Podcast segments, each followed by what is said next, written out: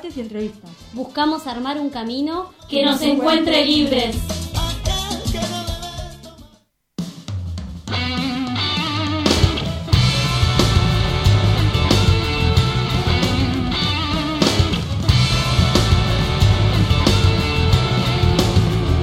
Hola, hola, hola. Bienvenidos a otro programa de Demasiada Presión, versión rock and roll. Estamos ahí muy ATR. Hoy hay muchas cosas para hacer, mucho tiempo que tenemos por delante y estamos aquí con Lari. Oli, ¿cómo andan? Oyentes orgullosos. Amo que siempre le abraza a los oyentes, es como Obvio, re tierno. sí. Oli oyente. Pará, espero que alguien nos esté oyendo, sí. Sí. Queremos creer que nos están oyendo. Dai en la operación técnica nos está oyendo claramente. y aquí a mi izquierda tengo a Dani, como siempre. Hola, todos.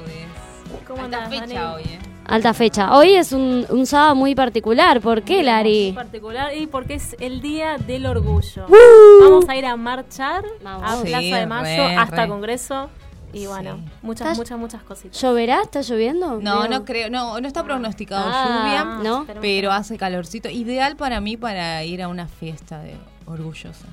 Sí. ¿Vos decís? ¿Ustedes Sí. ya fueron a marchas antes del orgullo? Sí, Ah, yo varias, el año pasado fui a mi primera marcha y la pasé muy, muy, muy bien. Yo creo que la Marcha del Orgullo es una de las mejores marchas que hay. Como es tan, no sé, linda, divertida, hay tanta fiesta, tantos colores. Siempre. eh, Siempre, obviamente, con un mensaje.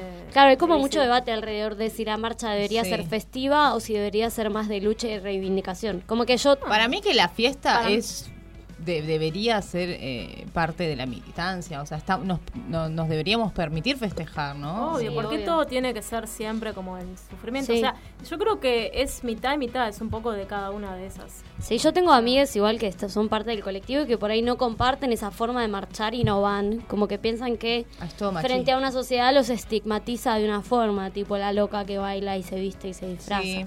Son opiniones que También están, están en las el aire. marcas que hacen como mm, no sé cómo se dice, un pink washing o bueno, un lavado de marketing. Vieron que, por ejemplo, Ah, Brahma, no sé si puede ser, eh, va a tener un carro ho- hoy en la marcha para acompañar a todas las disidencias. o- Sí. y eso es como más Y el capitalismo ahí. superficial, marketing.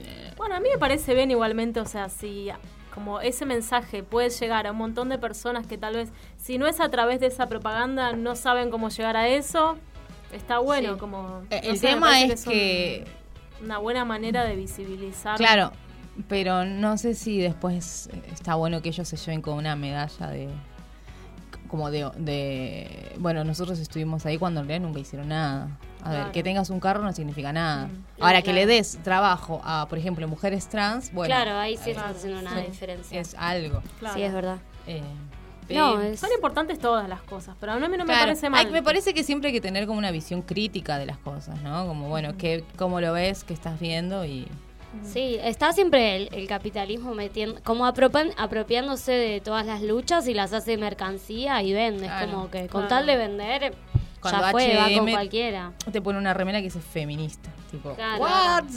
Y, esas y hay mujeres que son tipo en Bangladesh que cosiendo con eso, que pa- pagando centavos para que vos te compres esa Sí, remera. lo importante sería como sentirnos todos los días como nos sentimos el día de la marcha del orgullo. Sí, o sea, el día de la marcha, bueno, yo salgo con mi panuelo del orgullo, y está todo re bien y qué sé yo, nos damos besos, no sé. Ah. Y hay tiene ganas de un montón de tengo ganas de besar. Hay un montón de Hay un mo- consignas, montón ¿no? de, claro. Sí, eso. Eh, no, pero estaría bueno que nos sintamos así de libres y de orgullosos Mm. y bueno, de querer mostrar lo que somos todos los días. O sea, ¿por qué tiene justo hoy, no? Eh, podemos ser Claro. libres y todos los otros días como, uy, no sé, ciertas personas tienen que estar ocultándose. Lo hermoso de la marcha es, claro, que es un lugar donde te sentís plena. O sea, a nivel de que las mujeres podemos andar en, en Corpiño. En Corpiño en tetas. En- en tetas. Muchas tetas. amigas planeando ir en tetas. Sí. Eh, hoy eh, acompaña Acá. el clima. Me acuerdo que el año pasado yo estaba en Corpiño y estábamos, pero hacía fresco. Después Sí, fue como la remeruli. ¿Se acuerdan de la marcha del año pasado? Yo me acuerdo, Sí. estábamos Lo que tardamos para buscarte a vos. estábamos, Ah, estaba. Aldi, Sabri, ex compañeras de demasiada presión, Ah. pero amigas todavía. ¿O no? Sí, sí. Ay, entendí Dai en un momento. Fue como, no sé, está. Yo creo Dai que- estaba. Por eso, sí, sí. Sí, Dai estaba en la marcha, y, y Sí. sigue todavía. Nos hicimos lindos maquillajes. Ah, sí. Nos maquillamos. Hoy, hoy también supongo que... Sí. Hoy también, sí, sí, nos ponemos glitter. Quería decir algo, me olvidé. Ah. Las consignas, yo Ah, quería- Las no, consignas, sí. eh, Sí, vamos antes a de las las consignas. consignas también hay como un cierto disputa o debate entre si las personas Ah, heterosexuales eso, te que, eso, muy bien, amiga. Si las personas heterosexuales tienen o no que están en la marcha. Para mí, obviamente que sí. O es lo mismo que pasaba en el encuentro de mujeres, tipo, Claro. no, las trans no, dale. Claro, como dale. No, no sé si es lo mismo. No, aparte yo pienso, mismo. ¿por qué no puede una persona trans heterosexual? O sea, No, no sos- entiendo. sos trans, digamos. No, ¿Se entiende? la disputa no es si sos cis heterosexual. No, que no dijeron vayas. Ah, yo leí heterosexual. Bueno, algunas Ah, dicen no. cis heterosexual Bueno, y otras... Yo leí como, bueno, que si sos heterosexual, tenés que ir a la... O sea, podés ir a la marcha, lógico, pero no te subas a un carro a No, claro, eso no, a dirigir. pues, claro, apropiándote de esa Como lucha. acompañar. Andá, claro, acompañar, pero hasta ahí, como que tampoco... O sea, yo- si sos heterosexual no tenés eh, todos esos complejos que la sociedad te pone encima porque seguís la norma, es la heteronorma. En cambio, si Claro, sos... es real.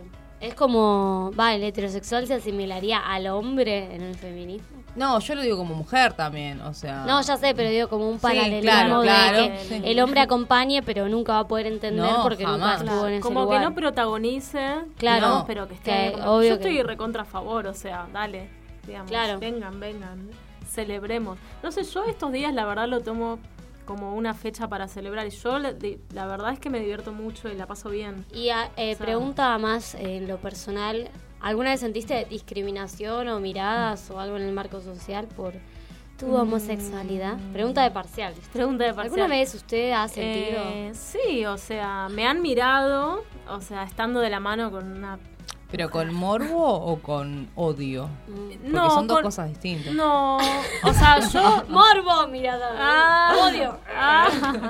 tipo, ¿cómo, ¿cómo lo distinguís? No, no sé si sen- No, Una odio no sentí. Odio la verdad que no sentí. Puede ser un poco de morbo, sobre todo en hombres grandes, como mirando así, y otras personas como sorprendidas. Ah, Pero digo, ya a esta altura estar sorprendido de eso, como dale.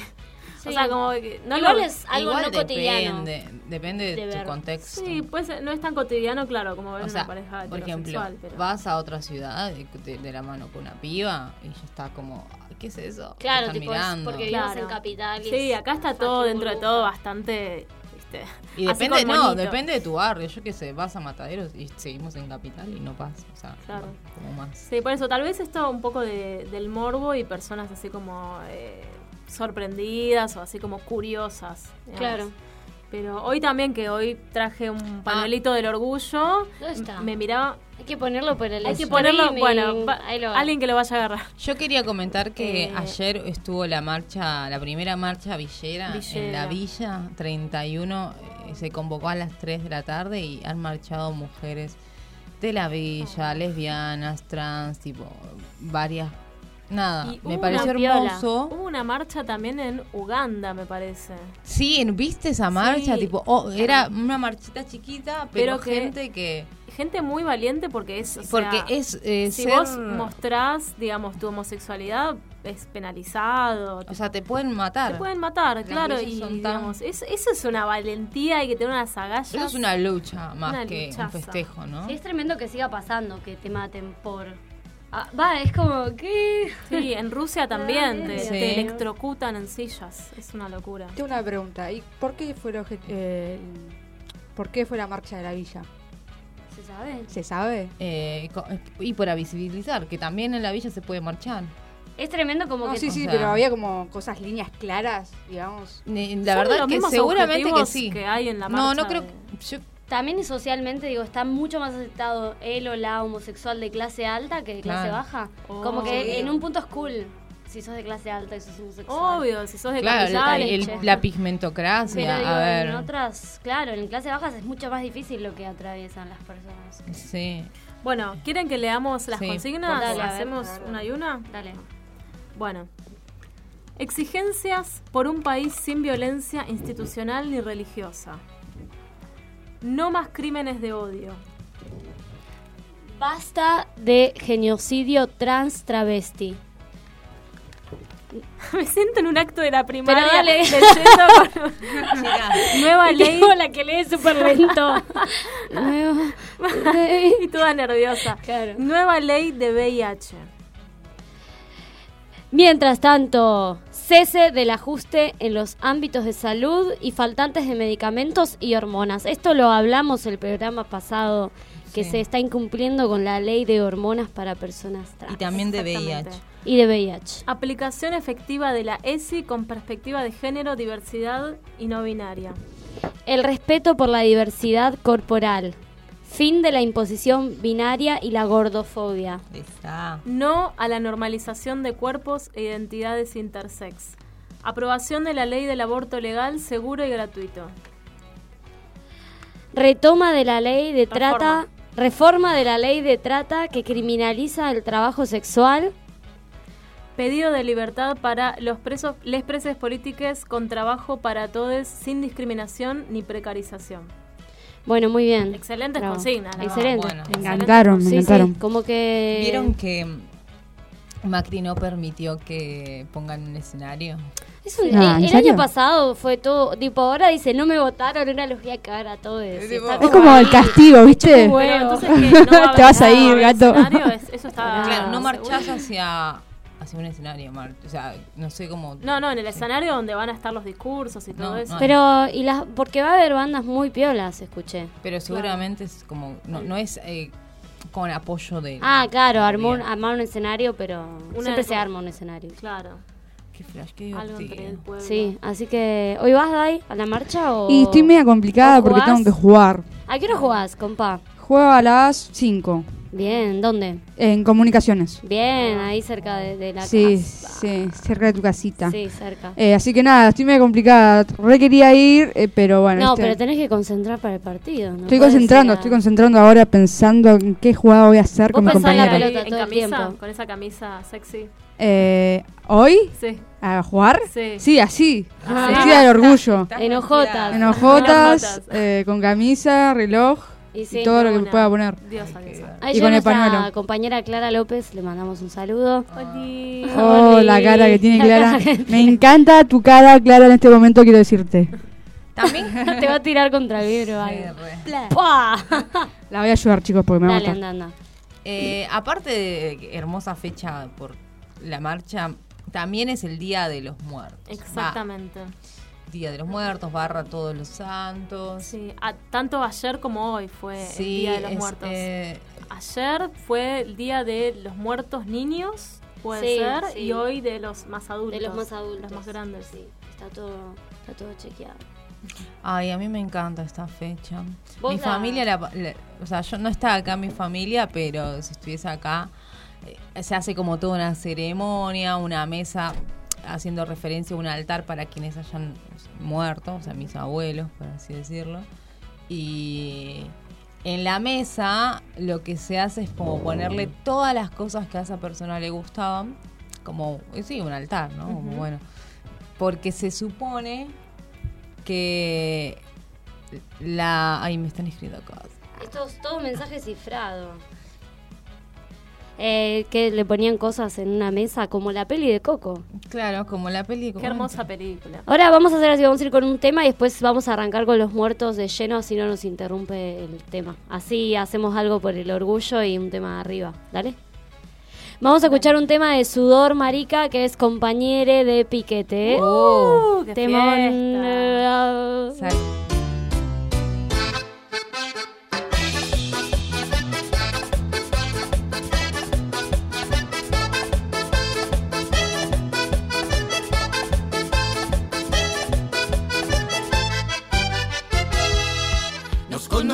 en la marcha esa vez.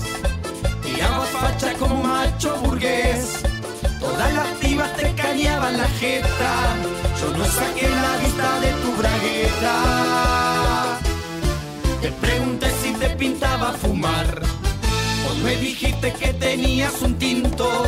Corté la caja con los dientes nomás. Después del cuarto ya era todo distinto.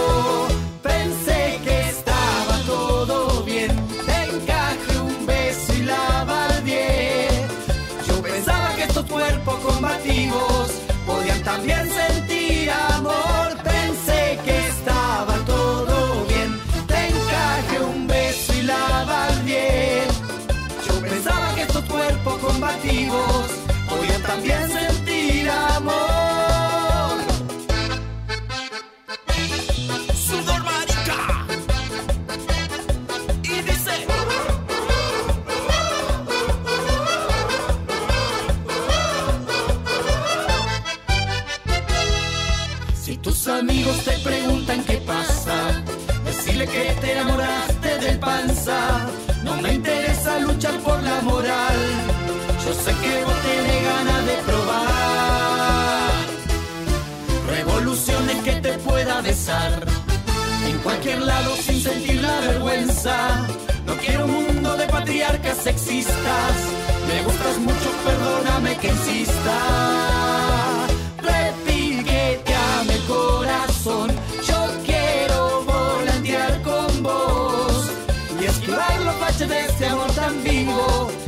Que queremos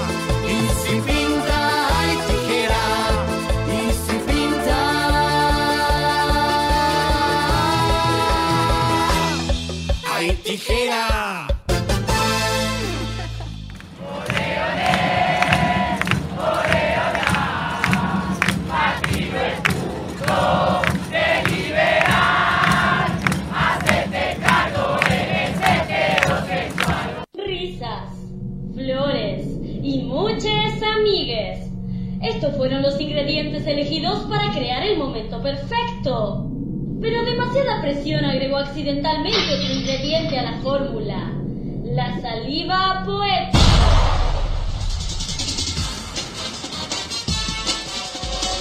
Vale más que sobre que no que falte.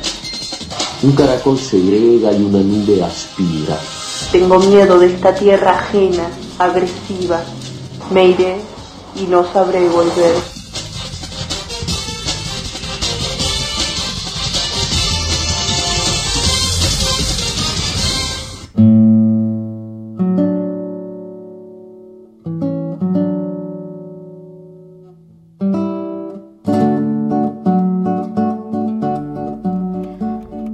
Cuenta esta leyenda que en algún lugar de México, en la noche que va del primero al 2 de noviembre, un niño vagaba muy tarde por entre las casas del vecindario pidiendo dulces. Un vecino, alarmado por la presencia del niño en un sitio no muy seguro y acercándose la madrugada, le dijo desde su ventana que se fuera a su casa. Pero el niño insistió. Necesito dulces para llevárselos a mi amigo, que está allá, en su casa y no puede salir. El hombre miró en dirección a la mano del niño, que señalaba una casa cercana, y le dijo, No digas tonterías, esa casa ha estado abandonada por años. El niño, sin embargo, insistía y afirmaba que debía regresar con dulces para su amigo, ya que éste estaba impedido de traspasar la puerta. Finalmente, queriéndole demostrar al pequeño que sufría de un exceso de imaginación, el hombre salió a la calle y se ofreció a acompañarlo hasta la casa en cuestión. Al llegar, el hombre notó una atmósfera extraña, como si la casa que había estado deshabitada por años albergara ahora alguna presencia. El niño señaló una pesada puerta de hierro con barrotes. No había nadie. El hombre Se acercó para mostrarle que estaban solos, cuando de pronto, en la oscuridad, emergió la figura pálida y casi transparente de un niño de corta edad con la mano extendida, como en espera de recibir un regalo. El hombre casi muere del susto. Regresó corriendo a su casa, cerró la puerta y pasó el resto de la noche temblando. A la mañana siguiente fue a contar lo que sucedió a una anciana mujer, que en el pueblo era considerada experta en cuestiones esotéricas. La mujer entonces le dijo, Ah, de modo que Miguelito ha vuelto. Y le relató al hombre la historia. Hace muchos años una mujer había dado a luz a un niño fuera del matrimonio. El muchacho, que había traicionado su afecto, huyó lejos del pueblo y los esfuerzos por encontrarlo y obligarlo a tomar responsabilidad por lo ocurrido fueron en vano. El padre de la joven no quería que su hija fuera la burla de la sociedad, de modo que ocultó al recién nacido, al que llamaron Miguel, en una habitación en el fondo de la casa y prohibió a la familia que revelara el secreto. Y el niño creció allí, cuidado por su madre, pero solitario y taciturno. A los pocos años, la joven murió. Algunos dicen que se trató de un suicidio. Su padre, el abuelo de Miguel, enloqueció de dolor y huyó con el resto de la familia, abandonando la casa. Sin embargo, por increíble que parezca, dejaron solo a Miguel, que no tendría más que cinco o seis años. Desde el fondo de la casa, nadie escuchó sus pedidos de auxilio y es posible que haya muerto lentamente de hambre. Su fantasma habita ahora en la casa, agregó la anciana mujer, y se parece que va todos los días de muertos a acercársele a los niños del vecindario para pedirles algo de comida. Solo se hace visible durante esta festividad, porque su muerte coincidió con la fecha, porque la abundancia de comida y alegría atraen a su pobre espíritu. A la ofrenda, vámonos.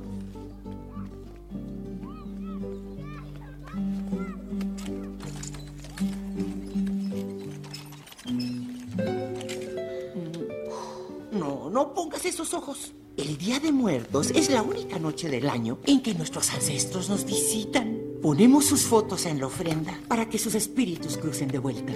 Eso es muy importante. Si no las ponemos, ellos no cruzarán. Preparamos esta comida y dejamos cosas que amaron en vida, mijo. Y todo es para que la familia se reúna. Y no quiero que te salgas a no sé dónde. ¿A dónde vas? Ah, creí que ya era todo. Ay, este muchacho. Ser parte de esta familia implica apoyar siempre a esta familia. No quiero ver que termines igual que... ¿El papá de mamá Coco? Nunca menciones a ese hombre. Es mejor olvidarlo. Pero tú eres la que... Yo solo te... Pero yo... Es que... Papá, papá regresó al fin. Mamá, cálmese, cálmese. Papá ya vino. No, mamá. Aquí estoy. Cálmese. ¿Quién eres tú? Descanse, mamá. Soy un poco dura porque te quiero, Miguel. ¿Miguel? ¿Miguel? Ya no sé qué hacer con este muchacho. Tienen razón. Eso es lo que necesita. Bueno, bueno, acabamos de. Sigo con el eco de Salva Poética. Acabamos de escuchar un fragmento de la peli de Coco y le acabamos de leer una leyenda mexicana que se suele contar a las niñas y a las personas en la Noche de Muertos. Que nada, es una celebración hermosa en México por la forma que tienen de ver a la muerte, muy distinta a nosotros, que yo estuve leyendo que la muerte es como parte de la vida, como si fuese un pasadizo a otra vida. Una transición. Sí, digamos. y lo celebran como la verdad con alegría, comida, se reúnen, es como... Es una, fie- eh, es Es un una día en el fiesta, que se encuentran los vivos y los muertos. Entonces es como, bueno, eh, es hermoso porque hay como un intento de, de- de trasladar esa tristeza que se siente con la muerte a la felicidad. Sí. Y eso es como, bueno, no sé, para mí es hermoso. Y es súper eh, lo que decía el audio de la peli, que es como familiarmente muy importante. A mí la verdad no me tocó nacer en una familia que celebre, pero me imagino que, no sé, vos Dani nos contabas recién que tu familia lo hacía, son de Bolivia, ¿no? Sí, ay, me- Ah. tipo, a mí el audio de Coco me sensibilizó. Y sí, porque es como una tradición familiar. Eh, no sé, a veces está bueno poner en mi familia, eh, falleció mi tío y es como que no hubo momento para en familia hablar de él o tipo, se murió alguien loco, hagan Ah. algo. Y nada, me parece como re sano, todas lloraban. Tener como un momento que entre familia diga, bueno, somos parte de los que no están y venimos de alguna herencia. Y es como súper lindo. Claro, y lo que se hace en, esta, en estas fechas es como tratar de recordar y como festejarlo, como bueno, si en vida te gustaban todas estas cosas, es ti- está todo en, la mesa, en el altar, como, como decía la, la abuelita de Coco. Sí. Eh, y es como, bueno, no, no desde la tristeza, como bueno, desde el todo lo que ha dejado esa persona en vida a- para festejarlo acá. Y recordarla siempre, Claro. como dice la canción. Sí, en, en las mesas o en los altares que se pone también hay cosas como muy simbólicas, como una escalera para que eh, ese pasadizo entre la vida y la muerte lo haga más fácil. eh, como hay, hay mm, en Bolivia se hace como unos panes eh, de que representan a las personas. Hay unos que se son para los bebés, fallecen como muy, muy prematuros, y se les pone como representación de, bueno, esta sos vos, acá está tu escalera, acá te damos eh, una llamita, como por ejemplo la gente del campo, para atrás. Porque se cree que el alma va a recorrer todos los, todos los lugares en los que estuvo en vida. Entonces le deja todas las cosas para que tenga los recursos para hacer ese viaje de toda, de en, en todo el mundo. Eh, entonces vos tenés que dejarle agua, comida. Y lo loco que. que- que ¿Ese se viaje dice- como viaje a la muerte? No, ese viaje que hace el alma de esa persona para visitar todos los lugares en los que fue, es recordado. Claro, porque es como que en este en esta fecha se dice que las almas de los familiares vuelven a visitarnos. Entonces Claro. En donde vos hayas dejado una mesa, si vos falleces y tipo Jime te hace una mesa y después te hago yo, vos vas a pasar por su casa y después por la mía. hay que poner la foto, ¿no? Claro. Eh, eh, ¿o sí, cuando la gente es muy grande, muy mayor, por ejemplo, mi- mi- en la mesa de mi mamá ahora está la foto de mi abuela y la, la- la de la abuela. Y, o sea, como no hay foto de mi otra abuela, Ah, se le claro. pone eh, esta, este tanta guagua o tanta achachi, creo que se dice, que es como el, el muñeco de Pam, como en representación. Ah, Vos no, no tengo una foto, pero te pongo ahí para que sepas que esto te estoy recordando. ¿Es una mesa que está todos los días en la casa o Está- solamente se pone en el Día de los Muertos? Eh, eh, se puso ayer y se deja hoy. Claro, por eso para después que es... hoy a la noche pasen. Y lo lindo y hermoso es que la gente... Pero una pregunta, ¿eso al día siguiente ya se, se guarda o, o siempre Eh, está...? es, es muy loco porque vos le pones toda la comida y esa comida se, se pierde sabor. O eh, al haber estado todo el día ahí afuera. O porque pasaron o por- los muertos. y se la Claro, comieron. y se la comieron y esa comida la podés comer, pero lo que pasa generalmente también es que como las casas allá están todas abiertas para festejar y recordar a los muertos de todas las casas, vos vas pasando por casa por casa y cuando vos le rezás a ese muerto, lo recordás, podés levantar algo de esa mesa, como se te permite, y ahí como que Ha rezado en todos lados la mina para comer. bueno, lo que pasa es que las familias más pobres lo que hacen es, es como un festín, como, bueno, vamos a rezar por todos, así podemos comer. Eh, y es como todos los chicos afuera. En vez de pedir dulces, que es la Claro. tradición yankee, por así decirlo, la, la- la real tradición pagana es como, bueno, vamos para ir a rezándole a los muertos. Y están todos los chicos en la calle, sí, lógico. Claro, claro. Y, y es muy lindo. Nunca estoy igual como en Bolivia para Ah, vivir ese. Eso quería preguntarte. ¿alguna vez habías No, vivenciado? no, sí acá, pero acá eh, ¿Qué uno vas a la... No, acá se le pone la mesa, todo, pero no está ese recorrido de, bueno, vamos por todas las casas Claro. a rezarle y, y a compartir con la gente, porque también es cuando vos llegas a la casa de otro, te reciben con comida, hablas, es, es un Claro, compartir te de... también, ¿no? Sí, y es mucho más comunitario. Sí. Perdón, ¿se recuerda a todos los muertos que vos quieras o es como, no sé, Sí, podés poner es- a tu perro y a tu Es tu abuelo? mesa. Claro, O sea, vos la armás decidís, como querés. Claro. digamos. Creo que hay para animales también. Mirá. no la busqué. Pero... Bueno, dicen que la, por lo menos la festividad en México está También- reconocida por la UNESCO como Patrimonio Cultural de la Humanidad. No Sí. sé, en Bolivia debe ser lo mismo. Es muy parecida a la tradición. También se va al, al cementerio. Claro, dicen que, claro, se va al cementerio de los, de los difuntos. Claro, porque le- lo vas como a, a recibir y a, y a despedir. Claro. Como Vas ahí a cantarles. En Bolivia pasa mucho que estas fechas los cementerios se llenan eh, y, la- los familiares hacen, ¿cómo se dice? Le llevan los mariachis o le llevan música a gente para que cante o le pagan ahí a los chicos. Hay chicos ahí en los cementerios que si vos les das unas monedas te recitan coplas. Ah, mira. Ah, en entonces- Humahuaca pasa también. Claro, Sí. entonces vos les pagas. eh, no, es como una colaboración. De hecho, Claro. de hecho, ellos te lo hacen como gratis. Si querés, les pagas. eh, o les das un poco de comida. Eh, y lo hacen. Es como tratar Sí. de agasajarlo a- al muerto. Es súper hermoso porque es como que están muertos, pero son parte de la vida de, de una familia, tipo. exactamente. Como que nunca se van. No, nunca Cambian se van. como de nunca se plano. van. O sea, yo Y vengo está bueno porque esto. también es como una forma de compartir una muerte, porque en general las muertes uno no quiere compartirlo, No. siempre se lo, Claro, se toma para adentro, ¿viste? Y es como, ay, bueno, si El- yo no el- tengo que estar solo en mi casa, ¿viste?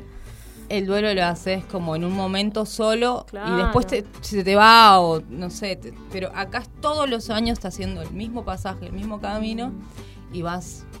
No, para mí es re lindo. Es hermoso. Súper lindo. Qué lindo, Súper- Dani, Me lo que gustaría, no sé si uno no es de esa cultura pueda empezar a hacerlo. o- Yo creo que Ah. sí, porque además, Apropiación cultural. Pero porque si hace bien y te hace sanar, como. eh, no, No sé, o sea, yo lo siento como muy muy mío porque viví con eso. Claro, O no, sea, si les hace bien, pueden hacerlo. Eh, tiene muchos significados, mucho más de los que yo acabo de decir. O sea, pero la idea así general que me parece que está bueno, es, sí, lo pueden hacer a su manera, digo, Sí, ¿no? el tema sí. es que no es lo mismo hacerlo acá en Capital, abrir tu casa para que entre gente. No, No, pero no, de golpe nos juntamos nosotras con las fotos de nuestros queridos que han fallecido y cocinamos y estamos toda la noche juntas, digo. Claro, como... Estaría bueno poder, poder hacer algo así, como para sanar en, en grupa y en manada, Claro, y sí. ¿no? Y, y además es más lindo también si, si se hace en familia, porque los muertos son como más familiares, Sí, ¿no? también, Como- total. bueno, a medida que nosotros somos jóvenes, pero cuando somos grandes, Se van muriendo Sí, todos. pongo una foto de ustedes dos ahí. claro. Ay, tarada. Es- ahí se nos tiró una maldición. recién. no. no voy a salir de la radio. Muñeco. Pero bueno. No, la- las. Bueno. Ojalá nunca se mueran. Ay. No, es, ¿Qué, es- qué- qué también comentario porque, raro, ¿viste? También porque la familia es como la única que puede sentir el mismo dolor que sentís vos. Si es Claro. un familiar el que se murió. Depende de quién sea. Bueno, es hermoso esto. Es Eh, bello, nada, bello. vamos a ir a una tanda a recuperarnos. Ah, perdón. ¿qué? Los invito, eh, a- porque vieron que Lourdes Hidalgo vino la semana pasada Sí. eh, y se hizo una convocatoria el miércoles. Y el miércoles, como toda es la colectividad boliviana, el miércoles también se difundió y se invitó a la gente para ir hoy a una mesa de Todos Santos. Para los, eh, para los que fallecieron en el incendio de Luis Viale Ah. en Caballito, como afuera. Se va a hacer la, como toda esta tradición en conmemoración a estos muertos. Qué lindo, hermoso. Están todos invitados, así que. Genial, después vamos a compartir en Instagram Sí. para los que quieran ir. Bueno, vamos a una tanda y volvemos con Dale, más. dale. Demasiada presión. Radio H. Comienzo de espacio publicitario.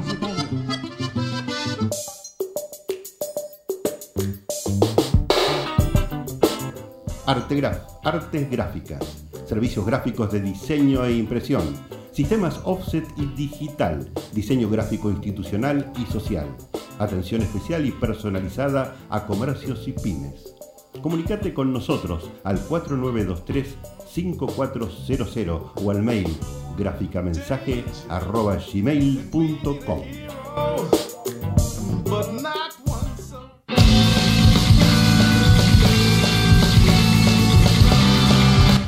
Los viernes de Radio H empiezan a las 11 con presencia internacional de la oreja, recorriendo lo que pasa en el mundo con una mirada humanista.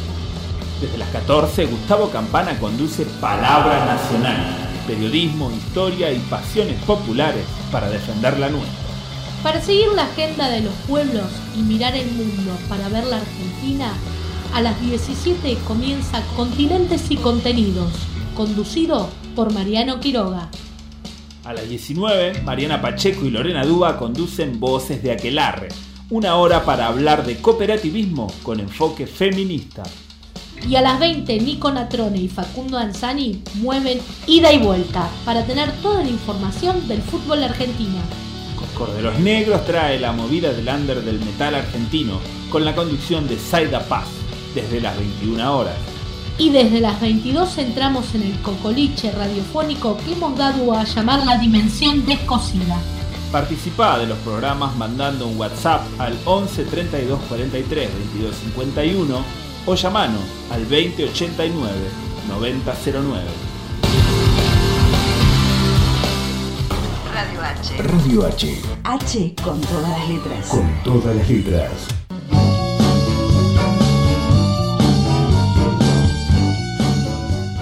¿Querés dar a conocer tu negocio, tu pequeña empresa? Sumate a publicitar en Radio H, la radio de la Homero Mansi. Comunicate al 1538 14 21 74. 1538 14 21 74.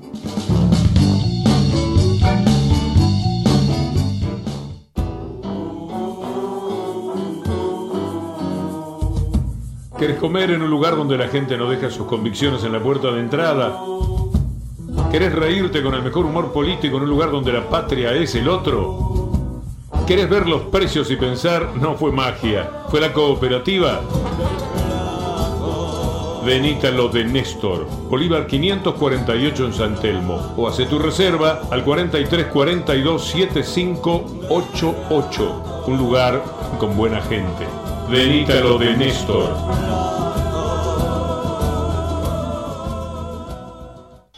Cuando todos van, Radio H Cuando todos van, Radio H. viene. Fin de espacio publicitario.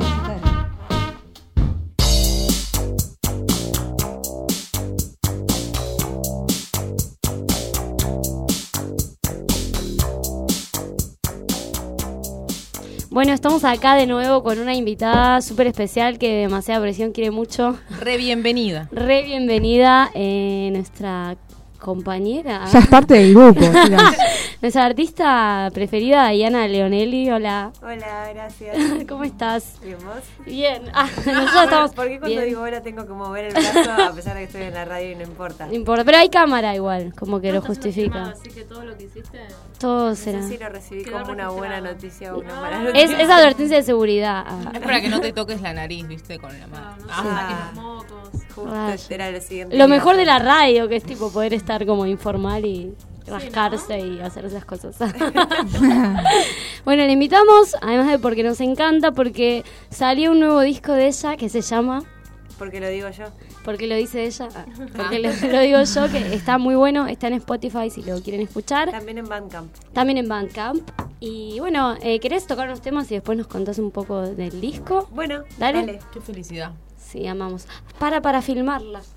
Ah. Era la, la abuela La cholula.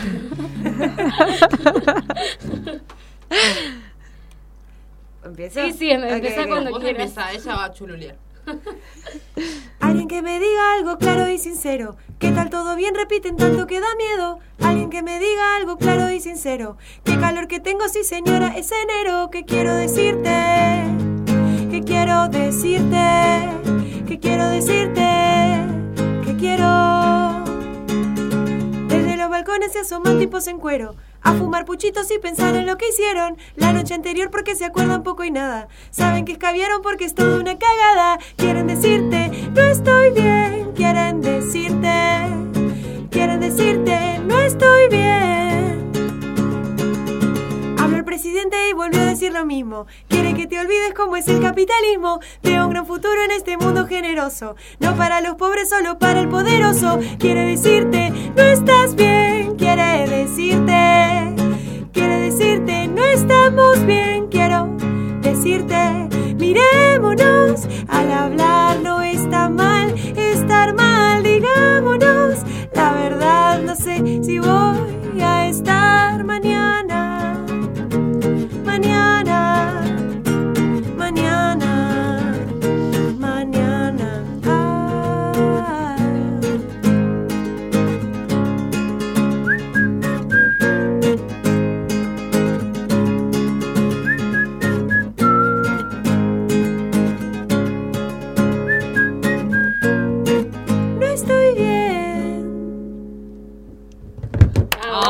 Bravo.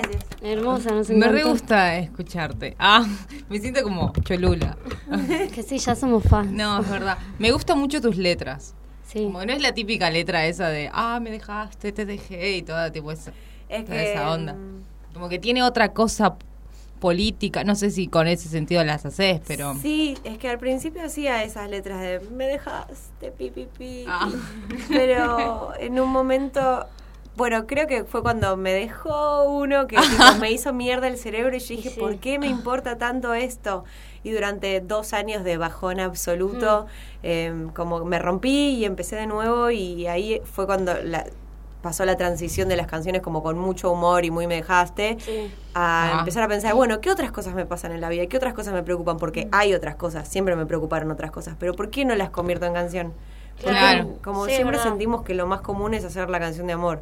Sí, igual también cuando te pasa algo que a mí me pasó también. ¿eh? Te atraviesa un montón, Sí, digo, tampoco obvio. es como...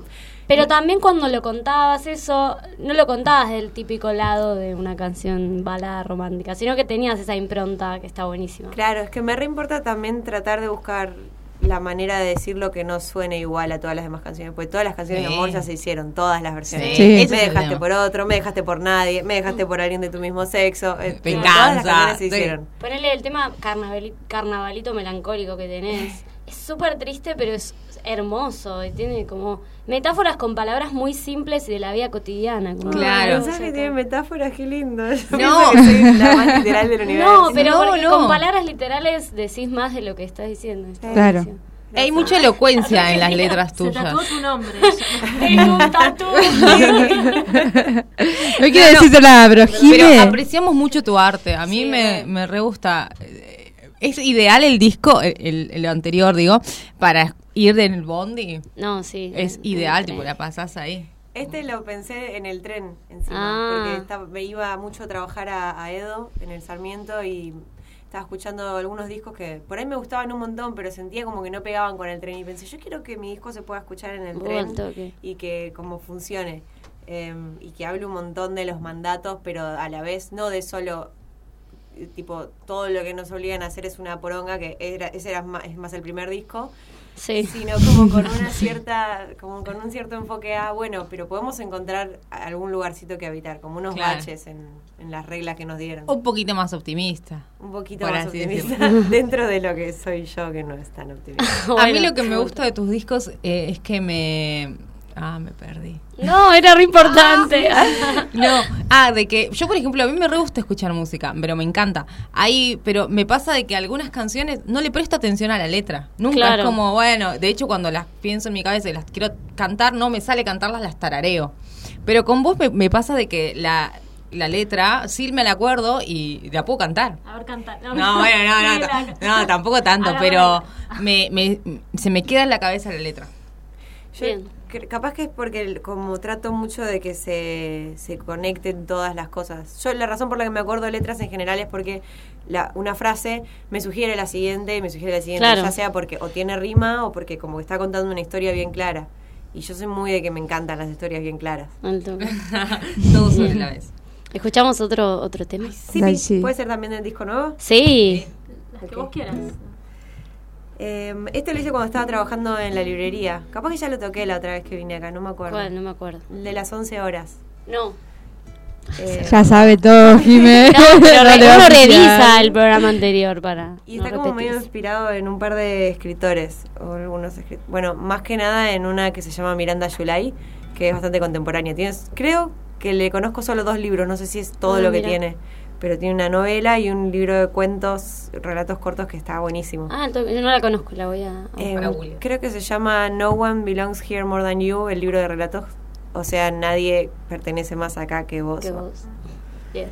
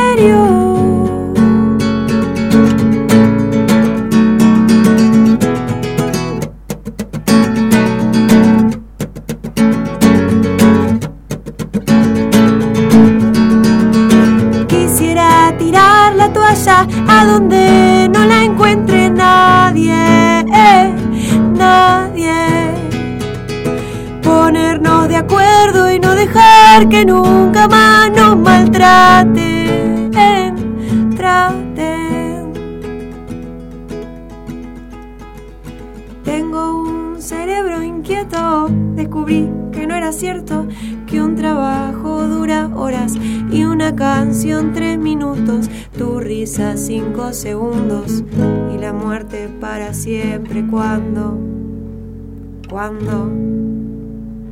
¿Cuándo? Ah, nos viene a buscar la nave espacial. Se prenden las luces, veo las cámaras y una voz locutada dice, no era en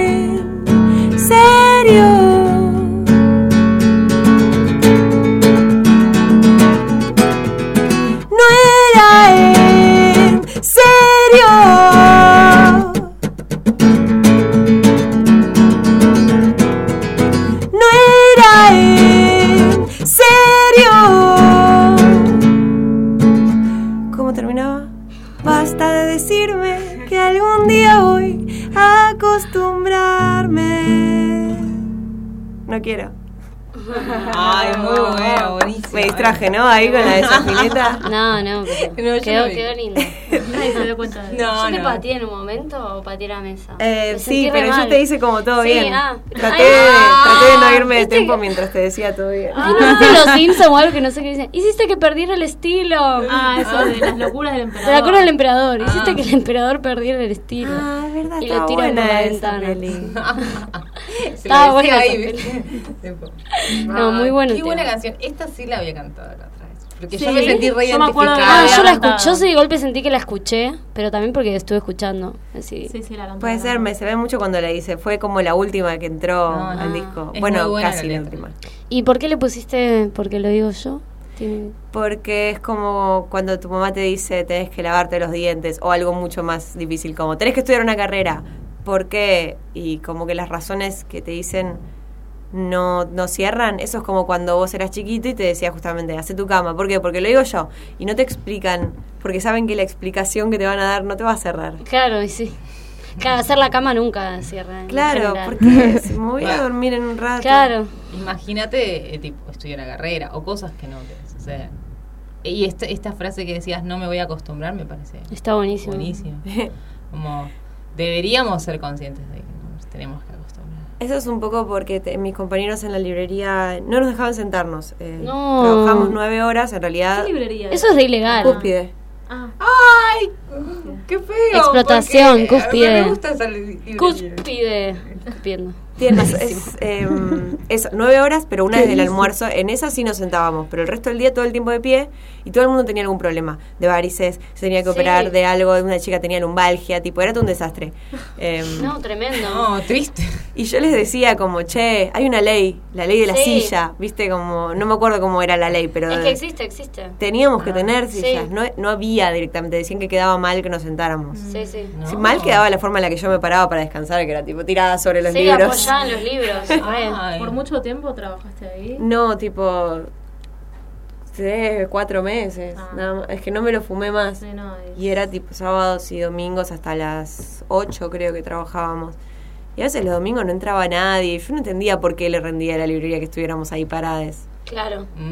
No, es, yo trabajaba en una juguetería y también, o sea, lo que pasa es que mi, mi- la que estaba a cargo de nosotras era muy capa, ella estaba reconsciente tipo del sistema de explotación. Entonces decías, bueno, si entra un jefe, párense, pero si está muy cansado, siéntense ahí atrás y Ah. todo bien. Pero era como un, un border igual, Sí. porque es súper ilegal, que además te duelen. Todas las piernas, tipo la primera semana de laburo te duele todo, Sí. el cuerpo se acostumbra porque se acostumbra. Es que eso, yo les decía a mis compañeros, tipo, "Sana". "Esto es horrible, es horrible. Sí. Y cuando me dejé de quejar, ponele a las dos semanas, Sí. mis compañeros me decían, ay, qué lindo ahora que te dejaste quejar. No, pero yo no me estoy acostumbrando, por No, Dios, claro. ¿eh? No, no piensen que está pasando eso. Y no tenías tipo, ah, tema social, pero no tenían alguien con quien hablar o cero. No, porque es como, como si fuera Starbucks, ¿viste? Claro. O, o McDonald's, que no, no conoces a tu jefe real, porque está el, el, el de la sucursal y el de arriba es y el de arriba. Claro, y el de arriba, Es igual de explotado que vos, entonces. Claro, como, es eso. ¿Qué le vas a decir a él? Eh, tristísimo. Claro. Bueno, pero está bueno, también va, a mí me, me llevó al feminismo y tipo no acostumbrarse, no naturalizar las cosas que están mal Sí. eh, y que nos oprimen, ¿no? Ay, tengo una que es re buena. Le dije a un compañero, che, ¿no te da la repaja que nuestro franco sea un lunes, ponele, o un día de semana? Porque no puedo ver a mis amigos y todo es una Claro. mierda. Y me dice, eh, no, a mí me gusta porque puedo hacer trámites. ¿Te No, gusta hacer no, trámites, ¿qué? Agustín? Señora, Igual aprenda a es disfrutar. difícil. no siquiera sé un poco, por Dios. Claro, o sea, te no. quemaron tanto la cabeza que no te querés ya. Claro, no. podés. No, Horrible. que mínimo tenías libros gratis. Ah, Sí. Bueno. Bueno, no gratis en realidad, pero tenía un buen descuento. ah, Bueno, bien, bien. Mínimo, ¿no? Como para compensar tanta explotación laboral. Sí. Decir no. No, igual sí, es como un reparche. Ah. Pero bueno, suerte que dejaste de... de- Sí, pero Va, no sé, el, lugar que lo dejé yo lo toma No, alguien claro. nuevo y es como Estás infinito. Vale. Esa es Leila, nueva integrante del programa, no se conocieron. Hola. Llegó ahora. Eh, La próxima prometo llegar temprano. Ah, Dai ya estuvo en el programa, Diana. Es cantante. Sí, Le invitamos de nuevo porque. Ah, Porque sacó un nuevo disco. ¿Soy la única que Yo tengo- vinieron dos veces? Eh, ¿Sí? Sí, porque son nuestra preferida. Sí. Ay, Bueno. se rían aquí. Importante. Ah, eh, No, pero sí. Sí, es verdad. Siempre igual nos pasa que nos suele quedar poco tiempo. Muchos tienen como más, pero hasta coordinar y todo, entonces. Se cuesta, cuesta, claro. cuesta, cuesta, cuesta. Yo tengo una pregunta. Eh, ¿Los discos tienen conexión entre sí? ¿Tus discos? Sí, en, en el concepto sobre todo. Ahí va. Y también una unión muy boluda que es que tienen una cucarachita en común. Que creo que la quiero poner en todos los discos. Es que la vi Ay, me da mucha impresión. Soy como tu mamá. ¿será que tiene alguna conexión entre las letras o algo más allá? Y es que la cucaracha como que representa un montón de cosas para mí. Como Eh, que... Ya había contado eso. Eh, como mm, la cosa esta que nos da asco, algo que en realidad no nos puede ni hacer daño, ni siquiera eh, darnos miedo porque es chiquitito. Nos enseñaron que nos tiene que dar asco. Claro. Y entonces nos da asco y lo queremos ocultar, pero en realidad las cucarachas están en todos lados, están abajo nuestro, hay muchas más de ellas que de nosotros, no sé, capaz. Sí, de hecho, sobrevivieron Claro. al aco- apocalipsis. claro. Sí, sí, te lo pregunto justamente por eso, porque vi que en el, en el disco anterior también tenía la cucarachita y dije, ¿será que tiene a un camino que por ahí después sale otro disco y tiene la misma cucha- cucaracha? Y fue como, ah, Yo quiero que esté siempre presente la cucarachita. me gusta. Ahora te trajimos una cucaracha. Ay, re tierni, ¿te imaginas? Vos no pisas cucarachas. No, la- a veces las barro. Trato de que salgan de la casa porque mi mamá entra en pánico. Ah. Tipo, tiene alta fobia. Y eso es como el punto máximo de, del- de eso, de lo que nos dicen que nos tiene que dar asco. Es una Sí. cucarachita. Además no, de- no son dañinas, tipo no te pican, ¿no? O sí. No. No, No, son como, solo A porque son feas. Lo que pasa es que transmiten enfermedades. Ah. Entonces, eh, tal vez. Pero nadie ahí- piensa en las Pero las palomas también. honestos. Sí. Claro, las Pero- palomas, las ratas. A mí las ratas me dan ternura. Pero nada. Ah, ¿sí? Sí, Pero pero cuando los, ves- ratoncitos, las ratas grandes también. Cuando ves una cucaracha no pensás, ay, cuántas enfermedades me va a transmitir. Claro, claro, oh, no. sí. Claro, ¿por qué a la vaquita de San Antonio no le teníamos miedo a la cucaracha así? Es lo Hay, mismo. hay una Es cuestión estética.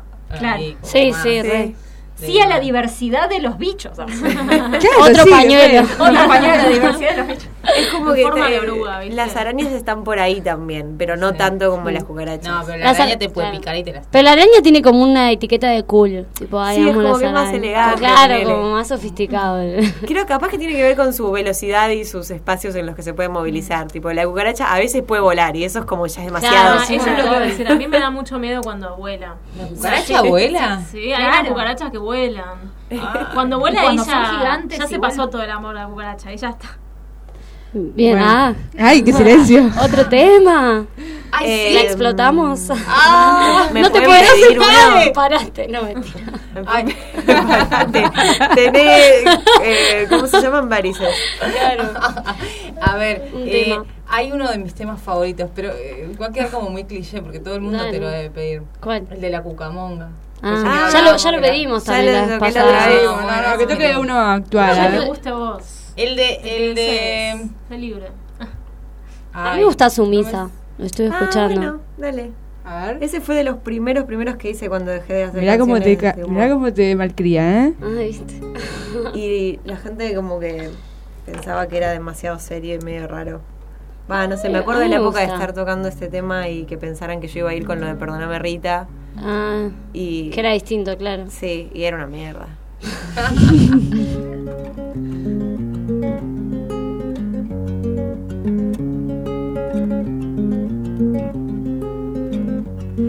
No viene, se choca contra las paredes, la gente borracha y llueve, relámpagos caen, me tiene podrida la impuntualidad.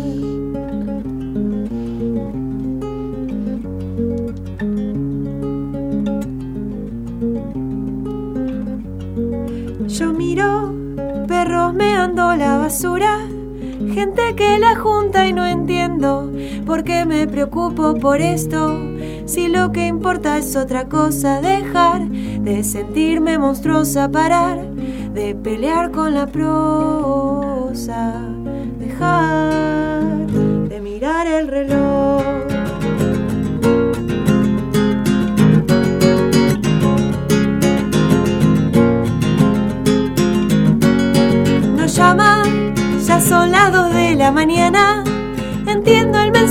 De pronto mi vestido es tonto.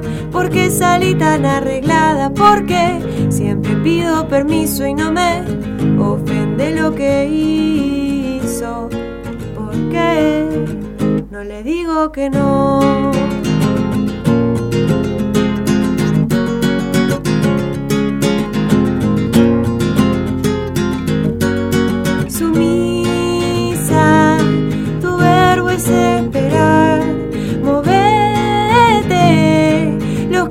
Llegan tarde muy poco te ofrecen, te quieren, pero nunca te lo demuestran. Y así mucha gracia no tiene.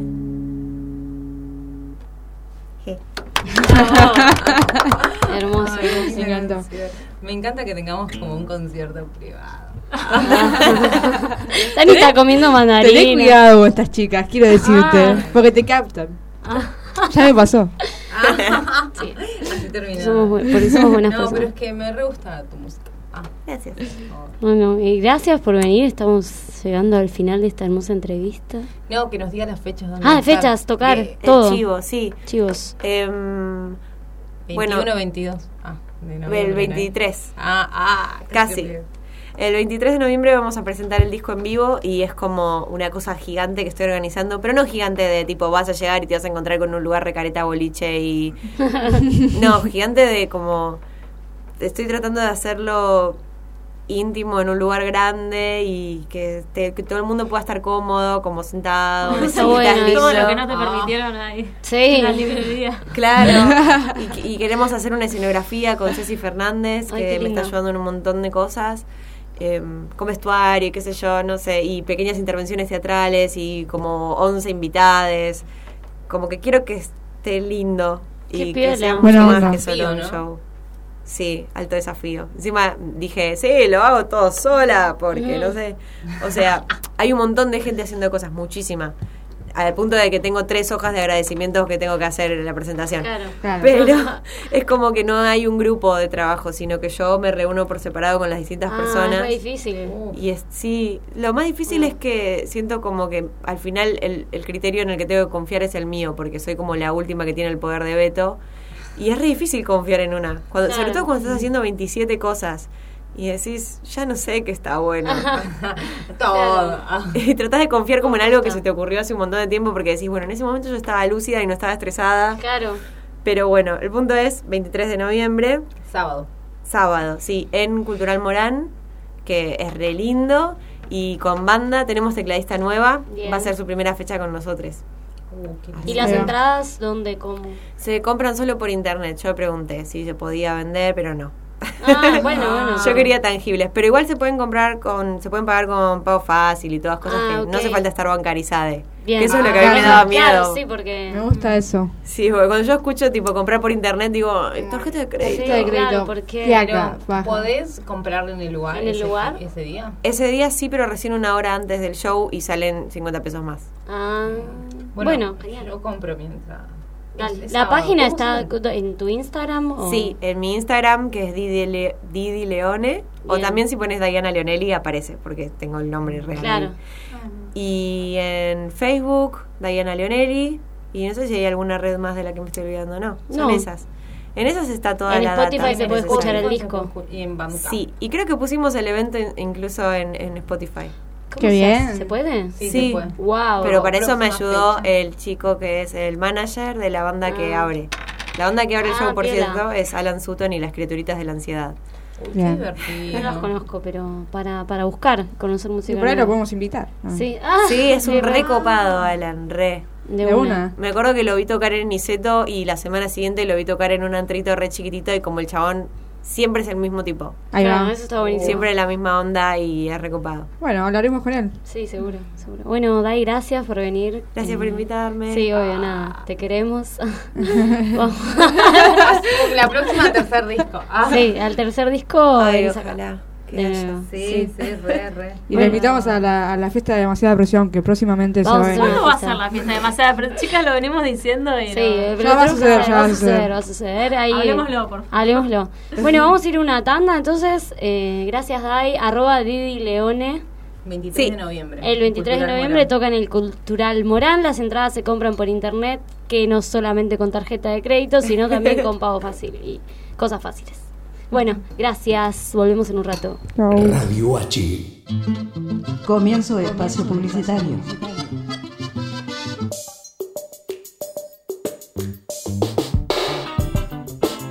Artegraf, artes gráficas, servicios gráficos de diseño e impresión, sistemas offset y digital, diseño gráfico institucional y social, atención especial y personalizada a comercios y pymes. Comunicate con nosotros al 4923-5400 o al mail gráficamensaje arroba gmail.com.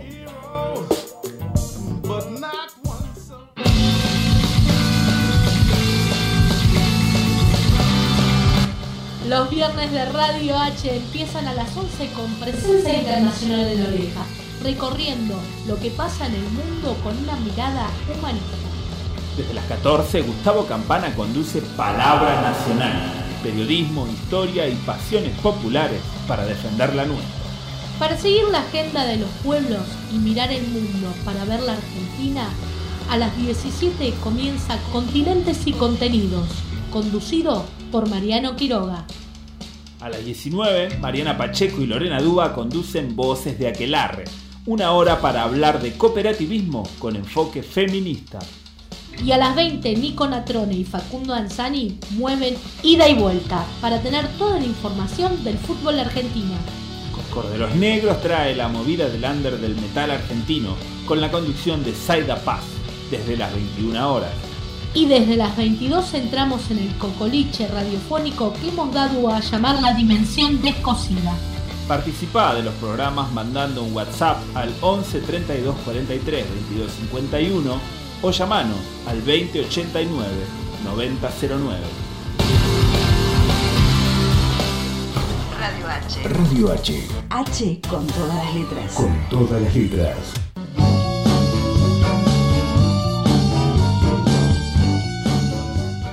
¿Querés dar a conocer tu negocio, tu pequeña empresa?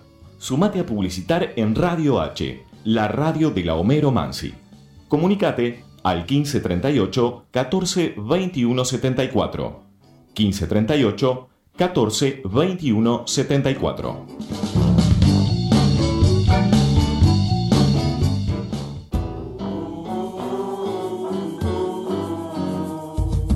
¿Querés comer en un lugar donde la gente no deja sus convicciones en la puerta de entrada? ¿Querés reírte con el mejor humor político en un lugar donde la patria es el otro? ¿Querés ver los precios y pensar, no fue magia, fue la cooperativa?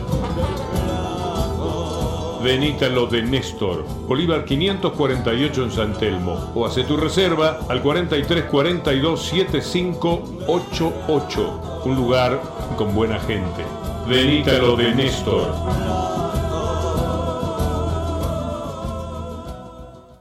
Cuando todos van, Radio H Cuando todos van, Radio H. viene. Fin de espacio publicitario.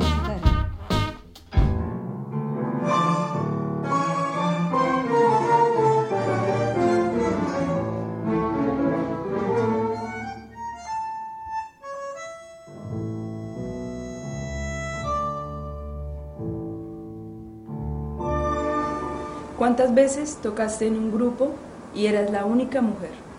¿Alguna vez te dijeron, mira, tocas bien para ser mina, eh? ¿Cuántos profesores hombres de tu instrumento tuviste? ¿Y mujeres? Hola, hola, estamos acá en otra otro bloque de demasiada presión, perdón, me- tuve un lapsus, me colgué. Vamos ahora a entrevistar a Pamela, que es directora de la orquesta, que es la, empoder- la empoderada Orquesta Atípica. ¿Ya la tenemos en línea? Hola. Hola, ¿cómo estás? Ay, hola, teníamos los auriculares muy fuertes y nos asustamos. Ay, perdón. No, no, no, so- no, no, no es tema tuyo. ¿Cómo estás? ¿Bien?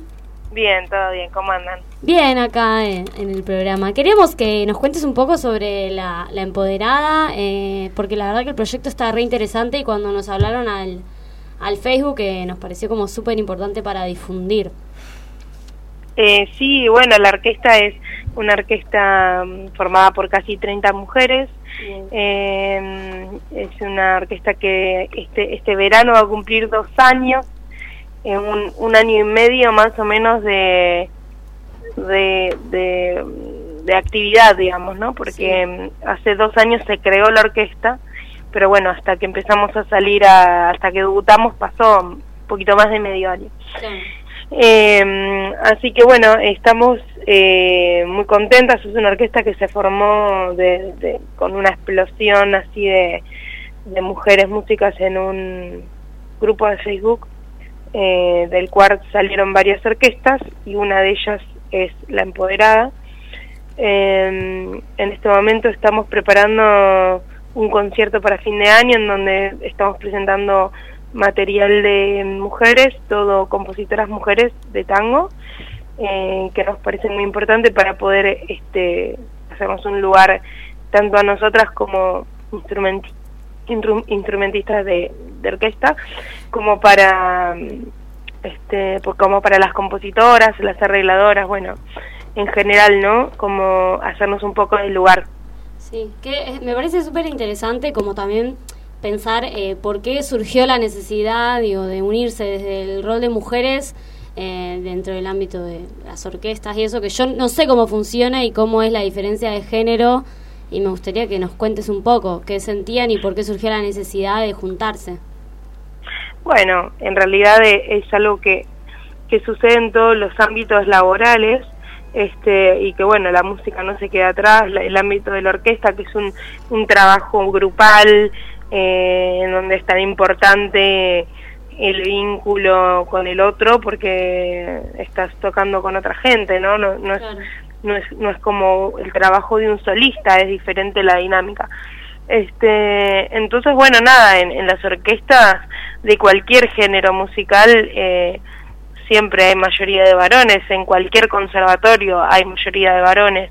Este Y además para tocar tango. Claro. Exacto, sí, sí.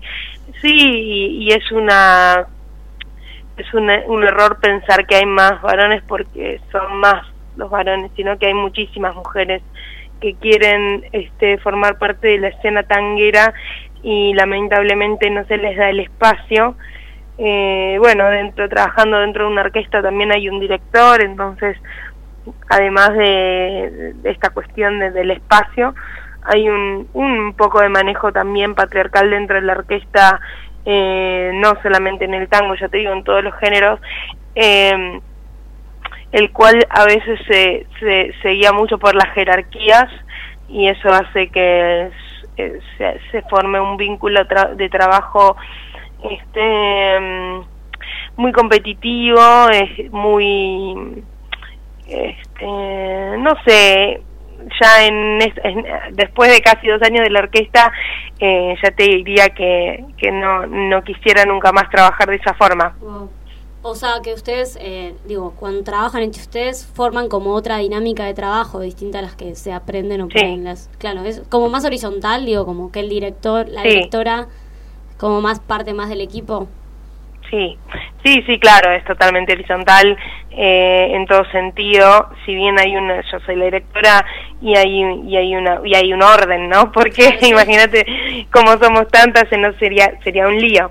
Eh, hay un hay un orden y hay una cuestión organizativa de roles Claro. que nos ayudan a poder eh, plantear objetivos a los cuales después este después de mucho trabajo y de mucha de mucha unión de grupo eh, los los por suerte los llegamos a alcanzar no Eh, pero me parece que el, el- la, la, la cuestión está ahí en cómo cómo cómo estamos trabajando.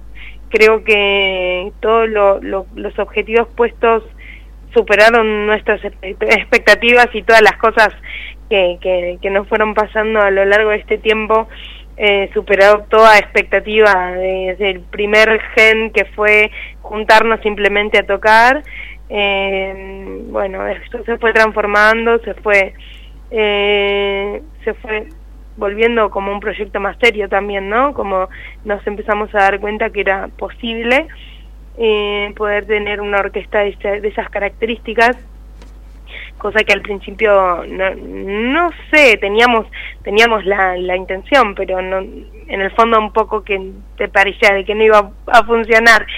Eh, así que me parece que la clave de, de- del éxito grupal no del éxito de tener un lugar de contención eh, con tus compañeras de, de poder ir y, y hacer tango este de, de una manera donde no haya competencia, donde todas se ayudan en todo, donde hay gente que toca hace muchísimos años tango y ayuda a las demás y enseña y, y, y, y nos pasamos la data y nos pasamos el conocimiento y admiramos a, a nuestras guías de fila que son los- los pilares musicales de la orquesta este en vez de, de querer competir ni nada todo lo contrario es pura admiración cariño entre nosotras muchísimo eh, muchísimo cariño y muchísimo amor en los vínculos entre nosotras no por más de que no seamos eh, todas íntimas amigas porque bueno somos muchas pero la, la realidad es que que ah, la verdad es que sí no nos manejamos desde desde desde ese lugar no como el cariño con la otra como como primera medida de nada o sea yo estoy ahí tocando y estoy en una orquesta porque hay una orquesta no porque hay otra gente también. Y eh, esa gente a su vez lo mismo. Entonces se se arma una un circuito recíproco como que es muy bueno y que hace que mm, este que no no no te quieras matar en el momento de que tengas que ir a ensayar, por ejemplo. ¿no? Claro, como recuperar la conciencia del grupo y de que se construye en grupo y que si no, eh, nada, no va a salir tan lindo y tampoco uno la pasa bien. Sororidad todo- a pleno. sororidad y como... En general se suelen construir vínculos de la competencia en un montón de ámbitos. Y Sí. poder recuperarlo desde un lado distinto está, está buenísimo. Desde ¿Dónde van a tocar? Me dan muchas ganas de verlo. Sí, eh, vamos a tocar en el ND Teatro. Uh, re bien. Este. El 5 de, de diciembre a las 21 horas eh, ya están abiertas las boleterías para, para sacar sus entradas, se sacan por Plateanet o en la boletería del teatro. Este, y estamos preparando un show eh, que realmente a nosotras nos, nos tiene locas porque es muchísimo trabajo, pero la verdad es que es un, un repertorio nuevo de compositoras mujeres, como te decía antes, que es algo que no, no sucede, no existe directamente un repertorio de mujeres entero, de mujeres compositoras de tango, no, no, hay, no existe eso en ningún lado. Eh, y la verdad es que nos parece como que estamos alcanzando, hablando de objetivos, es como alcanzar un objetivo que para nosotras es primordial, ¿no? Que es tener más lugar en el escenario, tanto mujeres músicas como este disidencias, eh, como este compositoras y compositores, eh, todo, arregladoras, todo, es, es una gran cantidad de trabajo musical para todas que nos, nos pone muy contentas y estamos preparando un espectáculo que para nosotros es muy, muy, muy, muy especial. Así que va, va a explotar, va a estar muy bueno. Sí, qué bien. Además va, por lo menos eh, a mí me surge como la necesidad de, a partir de que me presentase este proyecto, digo, bueno, voy a ir a ver tango, que por ahí es un ámbito al que yo nunca entré y por ahí como me viene presentado en un lugar de mujeres y de grupalidad, también acerca a muchas pibas a escuchar estos géneros, que por ahí uno se siente excluida. Bueno, eso es uno de, personalmente, mi uno de, de mis anhelos más grandes, ¿no? Que, que pueda entrar, que pueda ingresar al mundo del tango, eh, gente que, que, que no tenía pensado entrar, ¿no? O que no tenía pensado escuchar tango, porque claro, vos escuchas tango, eh, qué sé yo, si una feminista escucha tango, Sí, te, te choca enseguida. y es, complicado, sí, ¿viste? difícil. Imagínate que nosotras todas militamos desde el feminismo. Claro. Este, estamos en un grupo de mujeres, ¿no? También que queremos por más mujeres en el escenario y demás. Entonces, para nosotras que, que amamos el género del tango y que nos formamos en ese género y que estudiamos con toda la música tanguera de todas las, de todas las épocas, este, para nosotros es em, como una doble como hay como dos cosas, ¿viste? Como doloro, muy doloroso escuchar todas las letras que hablan de nosotras. Este y bueno, también, ¿no? La, la historia y tantos hombres siempre este tan pocas mujeres. Eh, pero bueno, la realidad es que nosotras tocamos tango porque es un reflejo de nuestra región, es una es una música que nos representa a nosotras. Nosotros al ser música sabemos que cuando tocas tango eh, o cuando cantás tango es, es eh, toda la acentuación musical que usamos es como hablamos.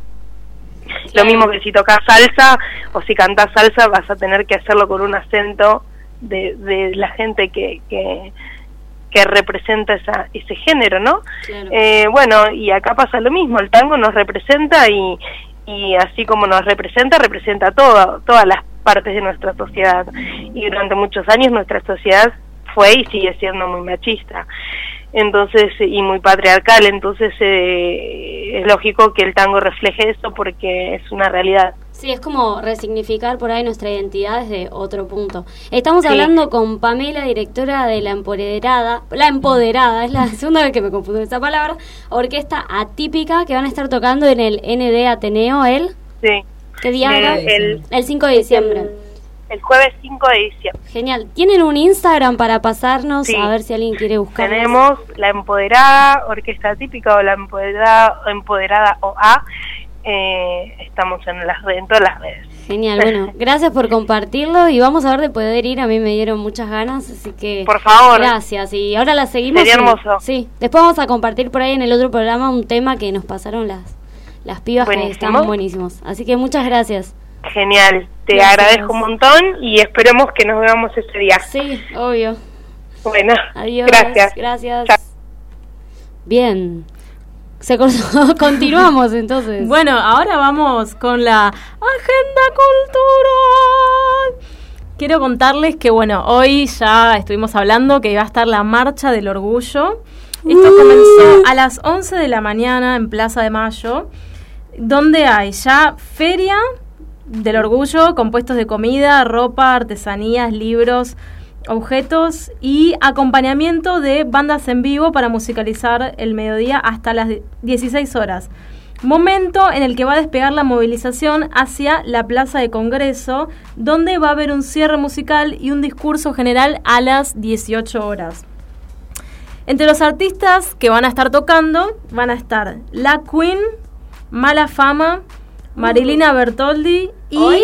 hoy. Ah, y los. DJs Alan Fabulous ¿Esto a y qué hora es? Fabián Jara. ¿A qué hora arrancan las bandas? ¿No era tipo 18? Las bancas, Bandas. las bandas, eh, claro, o sea, va a haber un, como unos discursos que se van a dar a las 6 y yo creo que esto va a ser después, no sé, ocho. tipo 8, claro. Pero bueno, ahora igual... Qué divertido. Sí, o sea, a las 4 es el momento de, de marchar. Bien. Así que bueno. ¿Y qué tenemos, Jimé? Y Para acá hay otro evento para el 6 de noviembre. de noviembre. 6 del 11, ¿sí? De noviembre. 6 de ahora. Hoy, Eh, el fin de que el- viene, el claro. miércoles. El miércoles. miércoles 6 de noviembre. es la proyección de una película que se llama La voz propia en Casa Brandon. La voz propia es un documental que recopila las palabras de hombres y mujeres que sufrieron abusos sexuales en algún momento de su infancia. Son historias de lucha, en un comienzo solitarias y tenaces, frente a un sistema que en la mayoría de los casos se presenta hostil, con un poder judicial que aún no encuentra la forma de reparar a las víctimas.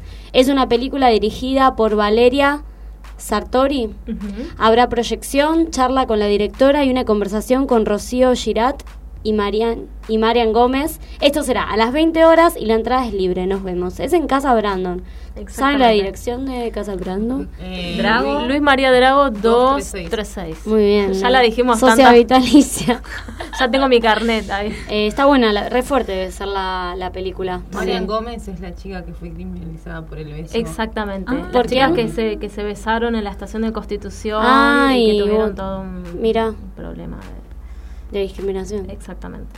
Bueno, fue un programa de todo, hablamos. Llegó ley, que no podemos hablar mucho, pero ya nos ajustaremos. Sí, sí, sí, sí. La próxima, ya, Gracias. ya sé cómo llegar. Tuvimos una apertura hablando de lo que va a ser la marcha del orgullo ahora, que si van nos vamos a ver allí. Hablamos del Día de Muertes. Ahora se dice así. ¿no? Yo puedo mandar un puedo mandar un saludo a Rochi Marcotuli, que es una compañera del club que me pidió que le mande un saludo de la radio y acá se estoy mandando. Bien, muy Yo bien. nunca le hago caso a la gente que me pide que le mande saludos. Pero, Pero bueno, yo la quiero mucho a No, Rochi. no, no, me parece re bien, pero es que siempre me olvido. Entonces, al ¿Y tenés a alguien ahora? Eh, gente del laburo. Eh, Dani, es tu momento. Tu hermana, no, tu a mi familia. Ah, les mando un saludo muy grande a mi familia. Ahí está, que, Que están festejando va, ahora el Día de los. Muertos en Bolivia. ¿no? Sí, están festejando ahí a mi hermana. Bueno, hermoso. Bueno, Bueno. Vino Diana Leonelli, que Una capa. una genia, y hablamos con la directora de la empoderada Orquesta Art- Atípica. Casi. Bueno, y esto fue demasiada Y presión. art ¿Alguien típica más? también. Art típica. bueno. Art typical. ¿Alguien más quiere decir algo? yo, ahora, aguante comunicaciones, loco, que hoy Vamos. jugamos. Va. Ley, ¿vos le Vamos. querés mandar saludos a alguien? Bueno. No, yo quiero decir, aguanten los grupos de mujeres, ya sea acá en la radio, ya sea en, En la, en música, en todos los espacios, aguante, aguante, aguante todo. ¡Aguante! Porque las mujeres creamos desde algo nuevo y no desde lo que se conoce. Sí. Que, que- que es mandato. Vamos, Desde el cer- amor. cerramos con eso, cerramos con Hasta el sábado que viene. Comienzo de espacio publicitario.